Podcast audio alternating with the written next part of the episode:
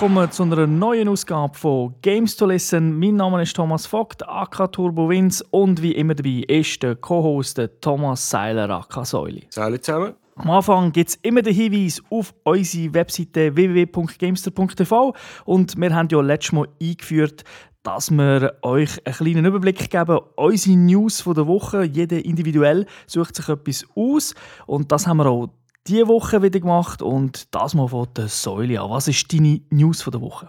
Äh, meine News von der Woche ist Dead Nation. Da ist ein Trailer rausgekommen für PS Vita. Das Spiel hat mir schon auf der PS3 gefallen. Wir haben es auch schon auf der PS4 gespielt. Und wenn ich das für die Vita bekomme, werde ich das unterwegs sicher noch zwei, drei Mal spielen. Okay, also es geht jetzt äh, für das ganze PlayStation-Universum, das Game. Ja? Jetzt kann man wirklich auf jeder Sony-Konsole Zombies metzeln. Bei mir ist es FIFA Fußball Weltmeisterschaft Brasilien 2014, ein extrem langer Titel, aber FIFA ist immer cool. Findet man eine News, was ist neu drin, was bietet das Spiel, alles auf der Webseite. Der einzige Wermutstropfen, den ich habe, es ist kein Bedür mit dem Vollpreis. Aber wie immer besprechen wir natürlich heute, auch heute das Game und das machen wir wie üblich in der Gamers Launch. I'm never going to abandon you. Not ever. This one goes in a cage. You are not in control. You realize when we hit the town, there's a fair chance the town's gonna, you know, head back. Damn, I love meeting new people. Seem to be getting the hang of your uh, new symptoms. Right? It's the only downside being that, uh, nope, can't think of anything. This is pretty freaking awesome. Der heutige Titel ist Infamous Second Son, ein Open-World Third-Person-Action-Adventure, entwickelt von Sucker Punch Productions. Publisher ist Sony, also genauer Sony America. Und Plattform PlayStation 4 exklusiv ist ja ein Sony-eigenes Studio. Release-Datum 21. März 2014 und spielen darf man es ab 16, zumindest laut Peggy. Infamous Second Son, ja, das tönt eigentlich fast wie der zweite Teil, aber das ist nicht der Fall, weil es ist bereits der vierte Teil aus der Infamous-Serie. Vorher hat es Infamous 1 und 2 gegeben, beides Vollpreistitel für PlayStation 3. Dann später DLC Infamous Festival of Blood. Das ist dann später sogar Standalone, also man hat das Hauptspiel nicht gebraucht, hat aber im Infamous 2 Universum gespielt, weil es natürlich alles auf der Engine basiert. Er hat das ganze Spiel generell ist es eigentlich eine Comic-Adaption, also von äh, eine, eine erfundene Comic-Geschichte. Es ist ein Held mit Superkräften. Erinnert durch das wirklich sehr an Comics, aber hat nichts mit Marvel oder DC zu tun. Aber wie üblich, wenn wir so eine Serie haben, die so viele Vorgänger gegeben hat, Schauen wir doch mal zurückschauen und fragen uns, wie haben wir die Sachen gefunden? Und davon natürlich das Eulia. Infamous, was hältst du von dieser Serie? Ja, mir hat es sehr gefallen. Ich habe alle gespielt, außer dem Festival of Blood. Dafür habe ich das 1 und das 2 auch je zweimal gespielt. Einer als Gute, einer als Böse. Und wenn ich noch ein bisschen Zeit würde investieren würde, beim einen Spiel wahrscheinlich noch eine Platin-Trophy drin liegen. Ja, ich habe so sehr Freude gehabt bis jetzt an dieser Serie. Bei mir ist es nicht ganz so krass. Also ich habe nicht äh, die beiden Titel irgendwie zweimal durchgespielt, sondern ich habe alle gespielt, auch Festival of Blood. Mir gefällt halt das Gameplay. Es ist, wie die Halo-Entwickler mal gesagt haben, wie ihr Gameplay ist. 30 Seconds of Fun und das immer und immer wieder. Das ist auch hier geil. Der beste Titel von diesen drei alten habe ich eigentlich den DLC gefunden, der Festival of Blood, wegen der Länge, weil es mal wirklich extrem over the top war und halt irgendwie Vampire und all die Sachen passen einfach in so eine Comic-Umgebung. Aber insgesamt, ja, wirklich eine coole Serie, wo mich natürlich auch jetzt gefreut hat, dass der vierte Teil jetzt auf PlayStation 4 gekommen ist. Um was geht's? Ähm, es hat eigentlich nicht mehr so viel mit dem Vorgänger zu tun, weil die Geschichte spielt nämlich sieben Jahre nach dem Ereignis von Infamous 2. Und der Cole, der Hauptdarsteller aus den ersten beiden Titeln, ist eigentlich nicht mehr da. Und äh, seitdem gibt es eine neue Abteilung, die nennt sich Department of Unified Protection. Die kümmern sich um die Conduits, das sind so, die, ja, eigentlich werden sie Terroristen genannt, Bioterroristen, also das sind die Leute mit diesen Kräften. Und die schauen, die die Menschen, oder die, halt die speziellen Menschen in Knast stecken, spezielle Knast. Und die haben auch noch so eine eigene Agenda. Und wir spielen jetzt den Protagonisten Delsin Rowe. Das ist so ein 24-jähriger, junger, hippiger Typ aus dem Vorort von Seattle. So mit, ja, ich glaube, so indianischem Blut, kann man sagen. Es gibt so am Anfang des Spiels so ein Geschehnis, ein, ein Transporter geht um und der Delsin geht dort helfen, rettet dann so einen Conduit und bekommt dann die Superkräfte von dem und ab dem Moment hat er auch Superkräfte und ist natürlich aber auch ja, muss sich natürlich jetzt schützen, weil äh, die, das Department of Unified Protection, also kurz DUP, die sind hinter ihm her. Jetzt kommen wir doch zum Spiel selber, zum Review. Third-Person-Action. Erzähl mal etwas, Säule. Ja, ein Open-World-Spiel. Diesmal sind wir in Seattle. Die Map ist in zwei grosse Stadtteile, also zwei grosse Bereiche aufgeteilt. Ja, der zweite Teil tut man ein bisschen später freischalten wie das so ist mit den Superkräften, die man hat. Man kann gewisse Sachen machen, die andere nicht können. Man kann so, ja, Fliegen ist vielleicht ein bisschen übertrieben, schweben, umrennen, klettern und natürlich die verschiedenen Waffen, die man sich dann mit der Zeit äh, erspielt oder erkauft oder freischaltet, äh, einsetzen, um am Schluss den, den Bossfight zu gewinnen, hoffe ich mal. Was er nicht kann, ist immer noch nicht, das hat der Kohl schon nicht können, er kann nicht schwimmen. Ja, Wasser ist böse. Wenn du ins Wasser gehst, die Bahn ist einfach am irgendwo am Ufer wieder. Genau, aber das ist viel besser gelöst. Wer die Vorgänge gespielt hat, dort war man da gewesen, enorm nervig. Jetzt Jawohl, also das hat die Jump-and-Run, Parkour-Elemente sind da nicht mehr so krass drin, wo man beim ersten Fehler ins Wasser geht und wieder von vorne muss anfangen. Das haben sie ja, vereinfacht. Äh, es ist einfach weniger nervig, sagen sie so. Du hast es erwähnt, Superkräfte. Er hat irgendwelche Kräfte. Am Schluss hat er sogar vier verschiedene. Aber erzähl doch mal etwas, was das für Kräfte sind und wie die funktionieren. Ja, der Delson ist äh, eben ein speziell, weil der kann im Prinzip von anderen, die Superkräfte haben, kann er die von denen lernen. Und äh, am Anfang, bei dem äh, Unfall, den du beschrieben hast, mit dem Gefangenentransporter, der lernt der Delson zuerst mal mit Rauch umzugehen. Dann kann er ein bisschen schweben, du kannst durch Wände durchlaufen, soll sich wie eine Rauchwolke auflösen. Hast einen simplen Schuss und später schaltet man da größere und schwerere Waffen frei, sagen wir jetzt mal so. Und schon, das hat man auch schon in den Trailer gesehen. Es gibt dort Neonkraft, das ist so ein bisschen mehr lichtbasiert. Das sind so, hm, ich würde mal sagen, Sniper-Tools, die man im Arsenal hat, mhm. die man da freischaltet. Und äh, ja, die weiteren Kräfte wollen wir jetzt nicht spoilern, weil die kommen erst relativ spät in der Story. Jede Kraft hat ja einen eigenen Talentbaum, wo man die Kräfte kann entwickeln kann. Und wie funktioniert das genau? Wie kann man die aufwerten? Man muss auf der Karte sogenannte, also auf der Map, auf der Stadt verteilt, gibt es sogenannte Charts. Das sind so, wie würde ich mal sagen, ein einfaches System von Experience Points. Und äh, wenn man jetzt mehr Rauch will, können mitnehmen dass man mehr schiessen kann, dann heisst es, du brauchst jetzt zwei Charts und dann kannst du das freischalten. Gewisse Kräfte kommen ja aber erst, äh, wenn man halt äh, gewisse Karma-Stufen erreicht hat, wenn man genug gute Sachen oder genug böse Sachen gemacht hat, werden dann noch extra Kräfte freigeschaltet.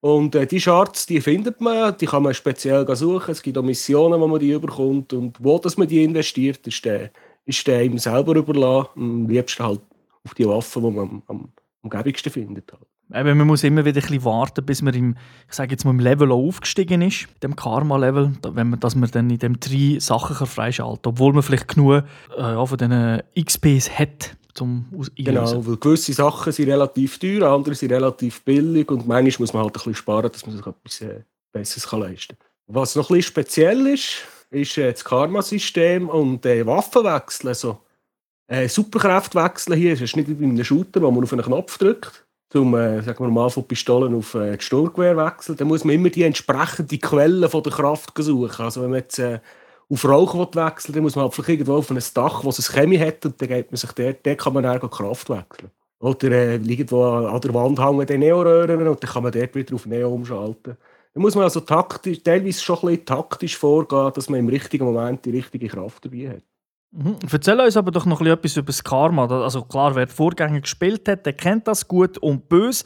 Hat es andere Varianten gegeben? Hat sich da jetzt etwas geändert oder einfach generell funktioniert es? Ähm, ich tue es mal beschreiben, wie es funktioniert und dann sage ich, warum das mir immer noch nicht gefällt. Ähm, mit allem, was man irgendwie macht, ob man einen Gegner jetzt äh, äh fesselt oder gefangen nimmt oder ihn umbringt, gibt es rote oder blaue Punkte, also gute oder schlechte. Äh, bei gewissen Missionen am Ende hat man die Wahl, ob man zum Beispiel einen Gegner will leben oder ob man ihn will umbringen will. Das ist wieder rot oder blau. Und so tut man sich entweder das rote Konto oder das blaue Konto füllen. Und, aber in einer gewissen Stufe man, bekommt man ein neues Level und dann werden halt neue Kräfte freigeschaltet. Mhm. Und die kann man dann auch kaufen. Einige Sachen erinnern ja ein bisschen an Mass Effect, weil eben, du hast gesagt, Ende Level, dort macht man dann wirklich Entscheidungen. Das sind ja nicht nur beim einzelnen Gegner, sondern kann man eben sagen, ich, ich rette jetzt ja, jemanden oder ich lasse jemanden sterben. Das ist es so, aber bei Infamous ist das System einfach schlecht. Gut, bei Mass Effect ist es so nicht geil. Gewesen. Nein, aber hier ist jetzt zum Beispiel so, die höchste Karma-Stufe, die ich als gut durchgespielt habe, habe ich erreicht, äh, eine Mission vor dem Bossfight. Das heisst, es hat für mich, es macht Sinn, dass man in diesem Spiel am Anfang entscheidet man sich einfach, ich mache alles rot oder ich mache alles blau. Mhm. Und dann spielst du so durch. Und dann ist scheißegal, was auf dem Bildschirm steht, ob jetzt der stirbt, ob jetzt der überlebt, ob seine Tochter Freude hat dran oder nicht. Man muss sich nichts überlegen. Es ist gar keine Entscheidung mehr, weil das Spiel zwingt einem dazu, entweder blau oder rot zu wählen. Also, man kommt nicht irgendwie in einen moralischen Konflikt oder muss sich jetzt irgendetwas überlegen. Es ist ah, blau, gut, weiter, ah, blau, gut, weiter. Und das ist das, wo, wo ich so. Äh, schlecht finde an diesem Karma-System. Es bringt nichts, mehr irgendwie in eine andere Richtung zu entscheiden. Es bringt nur Nachteile. Also du meinst jetzt einfach, wenn du dich irgendein, du entscheidest dich für gut, für blau und nachher während dem Spiel irgendwann machst du ein bisschen rot und du tust bei den Gegnern tust plötzlich auch rot machen statt blau. Das hat einfach zu wenig Einfluss. Ja, weil ich bleibe immer noch blau. Ich muss äh, so viel böses Zeugs machen, dass ich dann mal in den Rot-Karma-Bereich komme und mit die roten Waffen kann freischalten kann dann fährst du neu an und fährst einfach mit Rot an spielen, als dass du 30 Stunden lang in der Welt rumrennst und einfach wahllos gehst, geh, geh Zivilisten und Stadtbewohner um, umbringen, dass du genug rote Punkte hast. Ja, ja, ich, ich verstehe es. Also, eben, es ist, das ist genau gleich wie, wie früher. Gewesen. Man könnte ja theoretisch, hat man es eigentlich können vereinfachen indem man einfach sagt, wenn das Spiel startet, willst du gut oder willst du böse spielen. Ja. Und dann basiert auch nicht, dass irgendwie aus Versehen dann vielleicht äh, irgendwie äh, etwas falsch machst oder eben, eben, du weißt es vielleicht nicht, wenn du das erste Mal das Spiel spielst, also wenn du die Vorgänger nicht kennst, denkst du vielleicht, ah, jetzt mache ich mal die Entscheidung und jetzt mache ich dann mal die Entscheidung beim nächsten Level, wenn ich da wieder eine größere Entscheidung machen kann. Und das bringt eigentlich dem Spieler gar nichts. Es macht, es macht vor allem Sinn. Er muss sich eigentlich konzentrieren in eine Richtung, weil Richtig. nur dann kannst du auch maximal alles rausholen. Darum, beim Mass Effect habe ich wenigstens mit den Entscheidungen, die ich hatte, habe ich doch wirklich manchmal noch das Gefühl gehabt, es, es, äh, wenn ich irgendetwas anderes auswähle als immer nur das Blaue oder das Rote, es, es, äh, es bestraft mich nicht so dafür, wie, wie das Infamous macht. Wenn du Infamous verlierst du nur, wenn du das machst. Hast null Vorteil. Also ich finde auch, das binäre System ist irgendwie, es ist einfach, oh, es ist nicht unbedingt zeitgemäß. Man hat irgendwie lieber äh, ja, eben das ganze Crafting, man hat gesagt, du hast eben die Fähigkeiten, du kannst durch den Tech-Tree, wo sie kannst leveln Man hat lieber dort ein bisschen Feinheiten noch eingebaut, äh, Sachen, wo man vielleicht eben mit Böse und Gut vielleicht noch beeinflussen kann im eigenen Tech-Tree. Ähm, das hat vielleicht im Spiel mehr gebracht. Ja, oder Kombinationen. Man hat jetzt vier Superkräfte, dass man irgendwie zwei verschiedene Fähigkeiten kann kombinieren und eine dritte daraus machen oder so irgendetwas würde genau. im Spiel. Ich würde das noch eine coole Idee finden. Mhm. Sollen wir mal unseren Podcast hören. Ich, ja, also mich persönlich hat es jetzt nicht so mega gestört, aber ich habe ja genau gewusst, was mich da erwartet. Ich habe einfach gedacht, man hätte es weglassen aber äh, es ist halt wie, wie die Vorgänger. Für mich, ich finde es einfach ein bisschen schade, für mich ist es ein bisschen verschwendete Energie vom Entwicklerstudio, weil Sie haben zwar ein cooles System machen, das gut und böse eine Rolle spielt, aber sie zwingen einem gleich dazu, immer die gleiche Wahl zu treffen. Das ist eigentlich das Dumme, weil du kannst auch gar nicht wechseln mit vom Spiel, oder? Das ist so... Nein, dann, ist, dann bringt es gar nichts mehr. Darum, ich finde es einfach ein bisschen schade, dass... Äh, weil da, da, ist sicher, da haben sie sich sicher viel überlegt und eben mit den Cutscenes und alle die Story-Elemente, die du auf verschiedene Arten kannst erleben kannst, aber eben, es bringt einem es, während dem Spielen interessiert mich das nicht, weil ich, ich habe mich für einen Weg entschieden und auf dem muss ich bleiben. Ja, ich glaube, man hätte das gemacht, damit man wie du das zweimal durchspielen wie du die Vorgänger schon gemacht hast. Aber eben, man hätte sich am Anfang des Spiels eigentlich wählen macht gut oder böse. Oder vielleicht bei der allerersten Entscheidung, dass man das Spiel schon ein bisschen kennt und weiß, in welche Richtung man gehen will. Aber nicht so, dass man eigentlich die Entscheidung jedes Mal wieder muss treffen und sie dann eigentlich... Es ist eigentlich dumm, wenn man, wenn man sagt, hm, jetzt spiele ich mal gut, nächstes Mal mache ich böse, wieder gut. Das bringt dem Spieler eigentlich eher Nachteil. Ja, das ist halt so. Kommen wir zu den Gefechten, weil das finde ich eigentlich das Coolste am Game. Gut, das ist auch das Wichtigste, das ist nämlich das Gameplay. Äh, Wie haben sie dich gedunkt? Erzähl mal ein bisschen, was man da eigentlich so macht. Ja, je nachdem hat man nur einzelne Gegner oder man hat es mit Hunderten zu tun. Also die Tubes, die haben auch Fahrzeuge, die haben Panzer aufgestellt, die haben Türme aufgestellt, die haben Basen, die man kann erobern kann. Und mit, durch das, dass es Open World ist, kann man halt auch recht äh, taktisch vorgehen, indem dass man irgendwo auf ein Haus klettert und von dort probiert zu snipen. Oder wenn man eine Superkraft freigeschaltet hat, äh, halt mit ins Gewühl rein sprinten und äh, den Bombenknopf drücken und mal alles aufräumen. Äh, man kann sich da schon, schon recht austoben. Was mir im Infamous 2 zum Beispiel besser gefallen hat, da zum Beispiel können Autos umschmeißen und mit der Physik spielen. Und das ist hier nicht mehr so der Fall. Das haben sie rausgenommen, habe ich das Gefühl. Genau, da explodieren sie halt, machen Schaden, aber man hat halt jetzt nicht mehr die Kräfte. Ja, das war wirklich cool. Gewesen, wenn man da, also man hat ja auch müssen recht lang leveln beim Vorgänger, aber dann hast du das Zeug können, können umschmeißen und ganze Strassenzüge. Und umschmeißen und so, ja. Vielleicht ist es ja auch ein bisschen den Kräften geschuldet, weil man hat jetzt halt andere Kräfte, oder, wo, wo jetzt nicht unbedingt so auf den ersten Blick wirken, dass man könnte Auto und so auflöpfen. Beim anderen ist halt so elektrische Kräfte, oder? und dann kann man so Sachen schweben. Das stimmt. Aber gleich, ich habe auch, im 3 habe ich auch das Gefühl, es geht ein bisschen, äh, im 3, im Second Zone, habe ich auch das Gefühl, es geht ein bisschen weniger kaputt in der Umgebung. Also eben so Autos und danach Sachen kann man schon kaputt machen, aber äh, zum Beispiel die Häuser, Fassaden, Scheiben und so, die, sind, die gehen nie kaputt. Und im äh, Infamous 2, wo man in New Orleans war, da sind halt teilweise ganze Lauben eingehakt von, so, von diesen Häusern, die da gestanden sind. Da hat es ein bisschen mehr Dynamik in der Umgebung.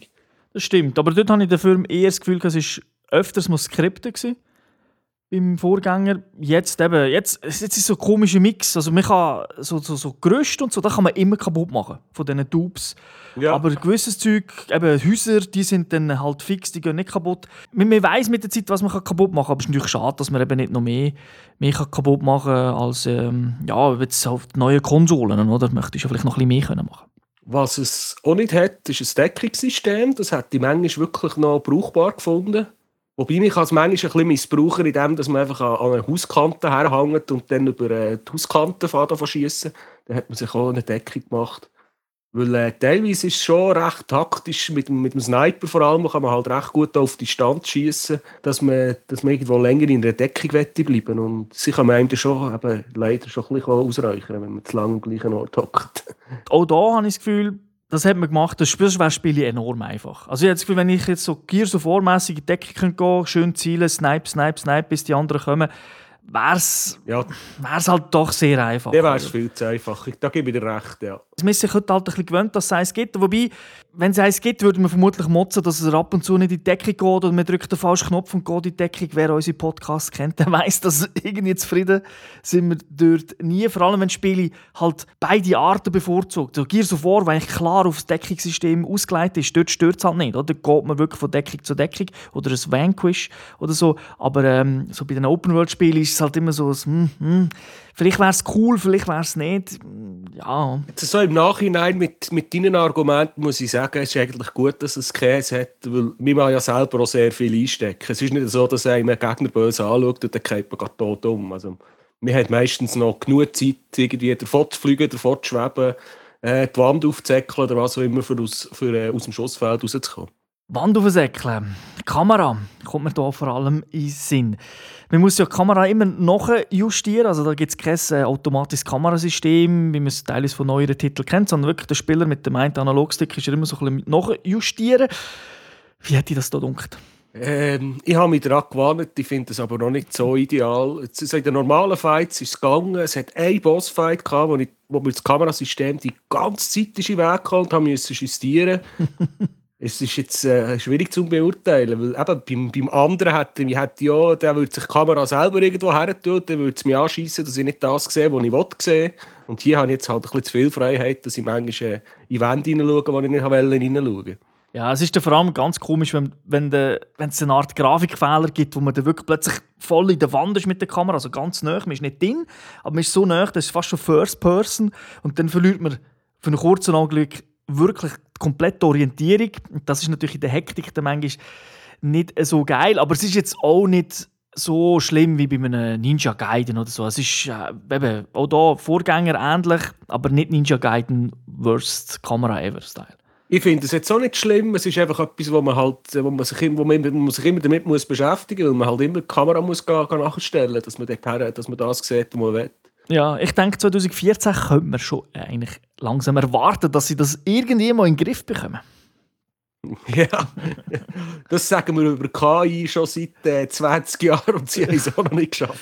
Das stimmt, aber ich weiß nicht, das Kamerasystem ist doch aus meiner Sicht einfacher. Wobei, also jetzt bei dem Spiel denke ich, wäre es fast nicht möglich, weil es ist ein Open-World-Spiel. Also die Kamera könnte natürlich sicher besser automatisch nachjustieren, aber es ist halt nicht wie bei einem God of War, wo die Kamera fix ist, aber dort ist wirklich vorgegeben, wo man durchläuft. Aber es wird sicher Technik geben. Die Story habe ich ja am Anfang erwähnt. Ähm, aber ich muss persönlich sagen, ich habe sie wirklich extrem blass gefunden. Wenn man so bedenkt, das ist ja wirklich ein Comic. Und bei einem Comic kann man ja so völlig schräges Zeug machen, man kann Charakter auch entwickeln und all die Sachen. Und da passiert gar nichts, also der Charakter entwickelt sich nicht. Das ist alles ein bisschen, ein bisschen blass. Ja, man, man kann glaube ich, neue Lederjacken oder so kann man freischalten für einen Hauptcharakter. Gut, aber das ist keine Charakterentwicklung. ich meine, Pferd ist der Sinn. genau. Und auch die Motivation der Bösewichte, die, das wird einem manchmal erst erklärt, nachdem er sie besiegt hat, weil dann irgendetwas erzählt wird. Und das ist so ein bisschen... Ähm, da hat man einfach eine Chance verpasst, vor allem wenn man jetzt bedenkt, Next Gen, da könnte man ja doch ein bisschen mehr machen. Ja, ich finde so, dass die Story einfach zu flach daherkommt. Die Geschichte selber ist so uninteressant. Es ist einfach nicht geil. Es ist jetzt nicht wie mit einem Uncharted, wo man ja das Gameplay ist, ja, ich will nicht sagen zweitrangig, aber, aber es ist halt ziemlich gleich hoch wie die Geschichte selber. Und da ist jetzt wirklich das Gameplay ist im Vordergrund und die Geschichte, naja, es wird halt irgendwie in Cutscenes so mit Comic-Standbildern erzählt, so wie die Vorgänger. Das ist schon immer so ein bisschen scheiße bei Infamous. Das hat sich da leider ja, nicht und das ist auch hier nicht besser geworden. Sound? Ist mir nie aufgefallen. Das heisst, äh, ich sage jetzt echt mal, es ist Durchschnitt. Also jetzt abgesehen von der Sprachausgabe, die ist gut, da gibt es nichts zu mosern, wenn ich auf Englisch, ich spiele es auf Englisch, das ist wirklich, das ist eins an. Aber genau. der Sound ist mir jetzt nie aufgefallen. Die Sprache ist erwähnt, das ist ja der Troy Baker, der, der schon die Stimme gemacht hat von The Last of Us, wo der Joel äh, gesprochen hat. Der ist jetzt hier im Englischen auch und der macht natürlich ja, wirklich einen coolen Job. Das ist so, ja. Das ist also auf Deutsch hast du auch noch ausprobiert, oder nicht? Ganz kurz nur, ja, wirklich extrem kurz. Mehr reingelassen, klingt gut. Ich habe mich ein bisschen auf Kollegen verloren, die es auf Deutsch gespielt haben. Und die haben alle gesagt, klingt gut. Äh, es ist ja oft so, bei so grösseren Produktionen sind die deutschen Geschichten nicht so schlecht. Top. Okay. Dafür muss man sagen, grafisch kommt natürlich das Spiel der 1A sehr opulenter her. Da haben sie aus dem Bollen geschöpft so die Lichteffekte, das haben mir gefallen. Weißt, so, es ist mal ein bisschen grau, wenn es regnet, hast du wirklich das Gefühl, okay, es ist kalt. wirklich so, ah, das ist wirklich so, ah, das ist kalt, scheiß Wetter draus. Und dann teilweise wirklich schöne Sachen, viele coole Reflexionen. Also das hat mir auch äh, sehr gefallen. Also ich, ich würde sogar so weit gehen, eines der bestaussehenden Next-Gen-Games momentan, wenn nicht das Beste. Ja, das könnte ich unterschreiben, weil Gut, das, man kann natürlich auch gut plagieren jetzt mit den, mit den, mit den Rauch-Smoke-Kräften und so.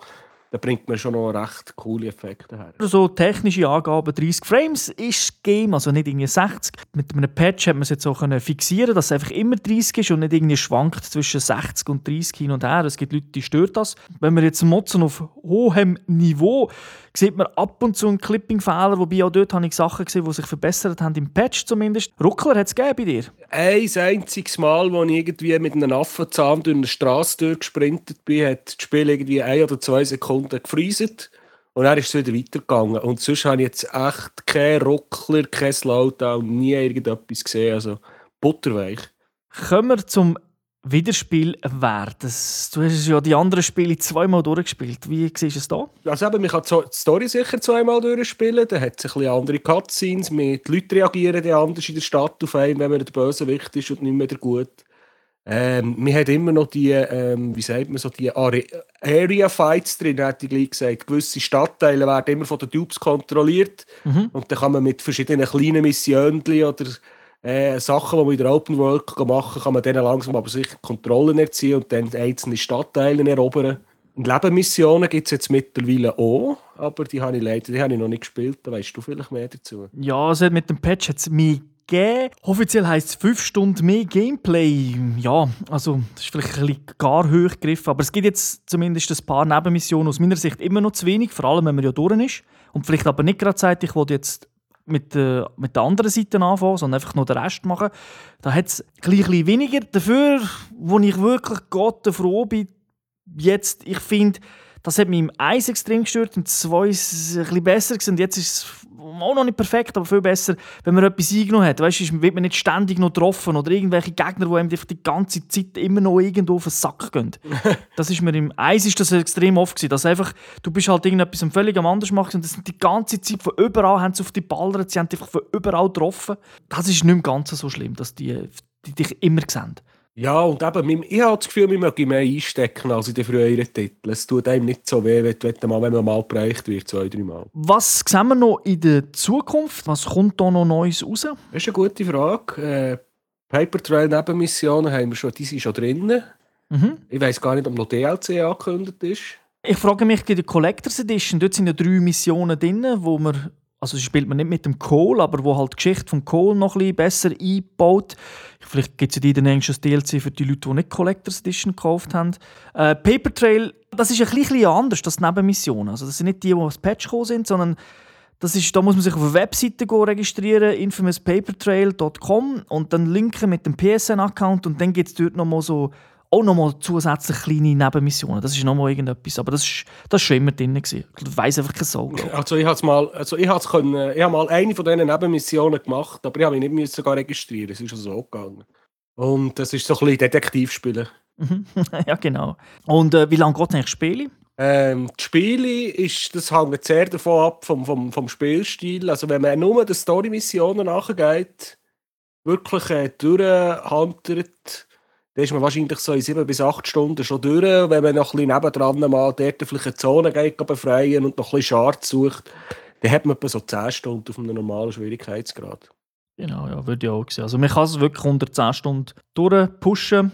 Muss man nicht. Wenn man es durchpusht, ist, dann sage ich, hat man es ja nicht so scheiße gefunden. Weil man hat es ja zumindest gespielt. Also jetzt kein 30-Stunden-Spiel, das leider nicht. Außer man spielt es eben x-mal durch, aber den Geschmackssache habe ich ja zum Beispiel gar nicht gemacht. Und noch, es hat ja noch so viel, für die Trophys jetzt noch viel von diesen Eichhörnchen-Missionen, wo man irgendwie 27 Audiologs muss finden in der ganzen Stadt, so Zeugs, so, die suchen und finden Dinge. Und da kann man dann, wer Freude hat dran, da, da kann man sicher noch 10, 20 Stunden spielen. Also. Bevor wir zum Fazit kommen, vielleicht noch wenn du das Spiel noch nie gespielt hast, ich meine, eben, es ist jetzt schon das vierte Game, und mit der Plays, mit einer neuen Konsole gibt es immer neue Spieler. Es gibt eine neue Generation, wo das die erste Konsole ist, äh, wo sie haben. Wie würdest du es denn, wie würdest du so ein bisschen einschätzen? Jetzt noch nicht vielleicht auf dein persönliches Fazit, weil das ja vermutlich ein bisschen anders ist, weil du alle anderen kennst. Aber wenn du jetzt sagst, nein, das Game ist jetzt neu, das ist da für sich gesehen, wie würdest du denn sagen, ist es ein geiles Game? Müssen die anderen gespielt haben, um, um irgendwie reinzukommen? für, äh, für jemanden, der neu PS4 hat, der die Serie noch nicht kennt, ist das eigentlich fast ein Pflichttitel, weil es ist, bringt grafisch viel her, man hat einigermaßen Spielzeit drin. Ja, man muss halt ein bisschen auf äh, Adventure und äh, Superkraft stehen, aber es ist ein sehr guter Titel für Neuspieler. Gut, dann kommen wir jetzt zum Fazit selber. Wie, was ist dein Fazit? Mein Fazit, äh, du hast schon erwähnt, ist ein bisschen anders. Mir hat einfach äh, der Kick gefällt das, äh, vom, vom neuen Titel. Es ist für mich ein bisschen mehr vom, vom Gleichen, vom Alten. Sie sind da wahrscheinlich auch nicht ein grosses Risiko eingegangen mit der Entwicklung. Äh, für mich ist es ein Vorgänger mit in einer neuen Stadt.